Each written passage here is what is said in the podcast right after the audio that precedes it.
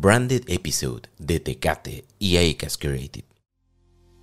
Tecate y Acas Creative presente un episodio especial de En Terapia donde analizaremos los factores de riesgo asociados al inicio del consumo de alcohol en menores de edad. Y te voy a platicar tres puntos que debes tomar en cuenta para juntos hacer conciencia sobre los efectos negativos del consumo de alcohol a tan temprana edad. Por favor, ponte cómodo, ponte cómoda porque ya estás en terapia. Hola, ¿qué tal? Yo soy Roberto Rocha, psicoterapeuta, y me da mucho gusto que estés escuchando este episodio especial traído gracias a Tecate y a Acas Creative para poder hablar de las cosas de las que pocas veces se habla, pero que es importantísimo que se digan sobre los factores de riesgo que están asociados directamente al inicio del consumo de alcohol en menores de edad. Y te los comparto y te los presento con toda la intención de que hagamos conciencia de que a veces hay cosas que nosotros hacemos queriendo sin querer, consciente o inconscientemente, que pueden llegar a motivar o incentivar el consumo en menores de 18 años. Por lo cual hay que poner mucha atención en esto para poder generar nosotros los cambios que necesitamos para hacer una sociedad mejor. Punto número uno, factor número uno, es la normalización del consumo. Se asume de manera cotidiana que beber alcohol es una práctica común de la sociedad. Se asume que el alcohol debería estar presente en cualquier evento social, llámese bautizo, cumpleaños graduación, 15 años, boda, circuncisión. Todo evento debería de estar acompañado con alcohol. Incluso en mis tiempos, hace muchísimo, se utilizaba la parte de los padrinos, ¿no? Tenías padrinos de servilletas, tenías el padrino de la iglesia, tenías el padrino del civil y tenías el padrino de la cerveza. O sea, es, es como el acompañante que debería de estar. De tal forma que se ve como algo sumamente común, sumamente normal y tendría que estar ahí. Incluso se asume que el alcohol es ese acompañante que puede estar presente en cualquier situación emocional, no solamente en el festejo o en la alegría, sino también en la tristeza, en el enojo, en el despecho. Es ese acompañante que tengo para ahogar mis penas, es ese acompañante que tengo para demostrar que estoy contento, es ese acompañante que tengo cuando estoy muy enojado, ¿no? Entonces se normaliza esta situación y ya no se ve como un tema que preocupe, sino más bien un tema que cualquier persona pudiera llegar a vivir. Factor de riesgo número dos, el moldeamiento. ¿Qué es el moldeamiento? Es un tipo de aprendizaje que se basa en la imitación de una conducta ejecutada por un modelo, llámese un artista, un influencer, la familia, cualquier adulto, en este caso que estamos hablando del alcohol, cualquier adulto que para mí sea un, un modelo a seguir, ¿no? Entonces, en tal canción, pues el artista que yo sigo, que me gusta, que me agrada, dice que yo me sumí en el alcohol para olvidarte, para vengarme, para ya no acordarme de ti. Y si ese modelo lo dice, pues yo también debería de hacerlo. Digo, y esto es lo más normal del mundo, ¿no? Es como si mi modelo a seguir utiliza tales tenis o realiza tal ejercicio, pues yo quiero ser como ese modelo, ¿no? Y si ese modelo lo realiza, pues yo quiero continuar con eso. Nada más tomemos en consideración que los menores de 18 años, obviamente, pues ven el, el video o ven la historia y piensan, como en algún momento nosotros pensamos también, que pues es real, ¿no? O sea, todo lo que me dice, todo lo que expresa, pues yo también lo siento y yo quiero ser como tal y entonces si esta persona lo hace, pues yo también lo tendría que hacer porque quiero ser como tal. Y esto no solamente se queda con la parte de los artistas, con la parte de los influencers, también nosotros como ese tío, como ese papá, como ese abuelo, también generamos esta influencia en el otro de tal forma que yo percibo que el tío o el amigo que es más social es el que siempre llega con alcohol, pues entonces este menor de 18 años interpreta eso como una conducta que le ayuda a acercarse a otros y como yo quiero ser como mi tío, pues entonces voy a hacer lo mismo que mi tío hace, ¿no? O si yo quiero ser como mi papá, porque incluso hace muchísimos años las fiestas no son como lo son ahora, ¿no? En donde todos nos reunimos, donde todos compartimos. Las fiestas en antiguo, me siento viejito diciendo esto, pero es real, eran las mujeres adentro, los hombres afuera, ¿no? Siempre era como esta separación y entonces entonces, pues el bebé iba allá afuera con papá y papá eh, que estaba tomando o el tía que estaba tomando y de repente, pues como ve que lo están haciendo, el niño pues quiere repetir esa conducta. Y lamentablemente antes se normalizaba, ¿no? Y era, está tomando de la botella de papá, tómale una foto. Y te aseguro que más de uno de los que está escuchando esto tendrá una foto así de bebé agarrando la botella de papá. ¿Por qué? Porque este moldeamiento, porque este yo quiero ser como papá, yo quiero ser como mi tío, está presente siempre. Entonces este menor de edad, este menor de 18 años, pues lo ve como algo que quiere copiar. Lo cual nos lleva al factor número 3, que es la parte de la idealización.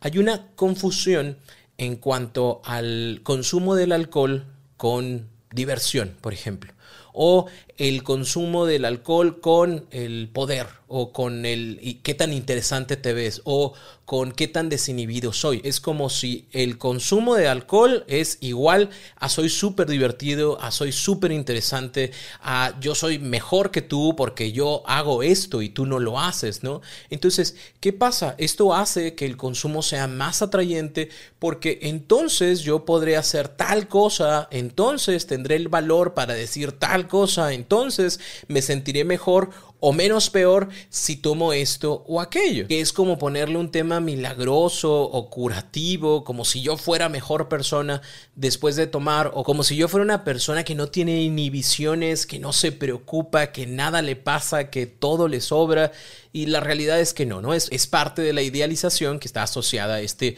inicio de consumo en menores.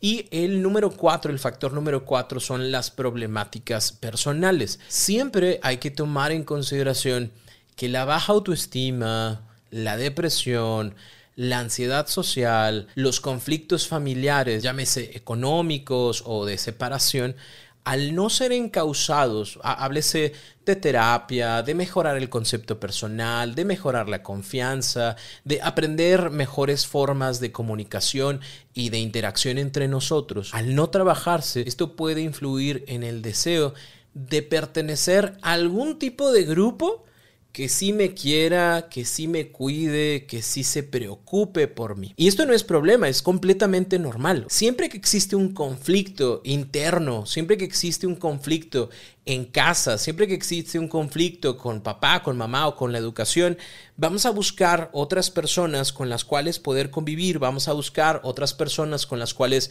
sentirnos aceptados, vamos a buscar otras personas con las cuales poder desahogar todo lo que traemos y todo lo que sentimos. Y a esto lo conocemos como el sentido de permanencia, lo cual es completamente bueno y es completamente válido. Entonces encontré un grupo de fútbol en donde no solamente nos juntamos a entrenar y jugamos los fines de semana. O sea, realmente es un grupo con el cual puedo compartir y puedo convivir y puedo hablar de cosas.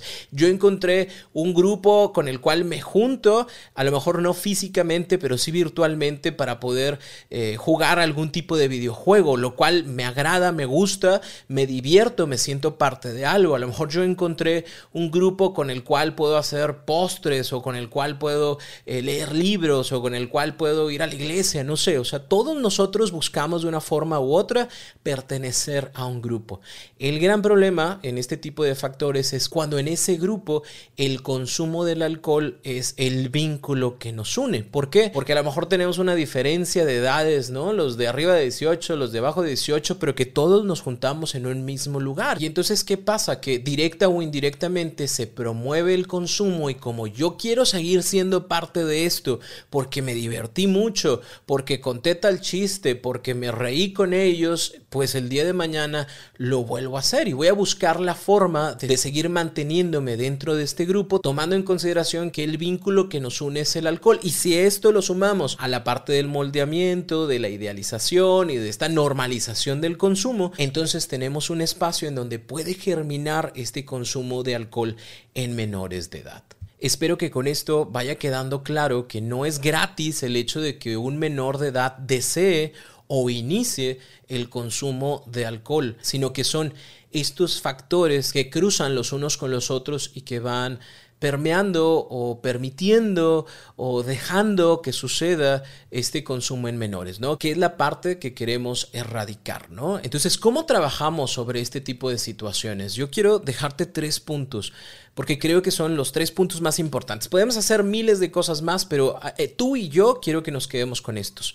Punto número uno, aprendamos a hablar de las emociones sin involucrar el alcohol. Yo no sé cómo lo hayas vivido tú, pero en mi generación se tenía esta tradición, ¿no? De la cerveza, la primera cerveza con el papá, ¿no? Entonces era como todo un momento, era como el espacio en donde papá e hijo se podían sentar y entonces platicar de cosas que pensaban o que sentían, siempre obviamente como cuidando no tocar tantos temas emocionales porque no se permitía eh, eh, el, el poderte abrir, el poder intimar con el viejo, ¿no? Al día de hoy me encanta que existan miles de espacios, de lugares en donde se habla de las emociones, en donde se habla de lo importante que es compartir. Y entonces, si nosotros aprendemos a hablar de lo que sentimos sin escudarnos en el alcohol, entonces entenderemos que lo que sentimos, lo que pensamos,